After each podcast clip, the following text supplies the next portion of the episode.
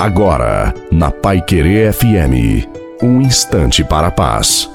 Boa noite a você, boa noite também à sua família. Coloque a água para ser abençoada no final.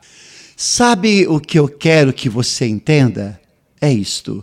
Nós não estamos sozinhos e que as batalhas que travamos nos transformam, nos ensinam, nos empurram para os grandes propósitos do Senhor que tem para nós. Viva os seus dias de maneira leve, faça o possível para ser feliz e não dê ouvidos à negatividade, ao pessimismo. Aquele que é para ser em sua vida já foi decretado pelo Senhor.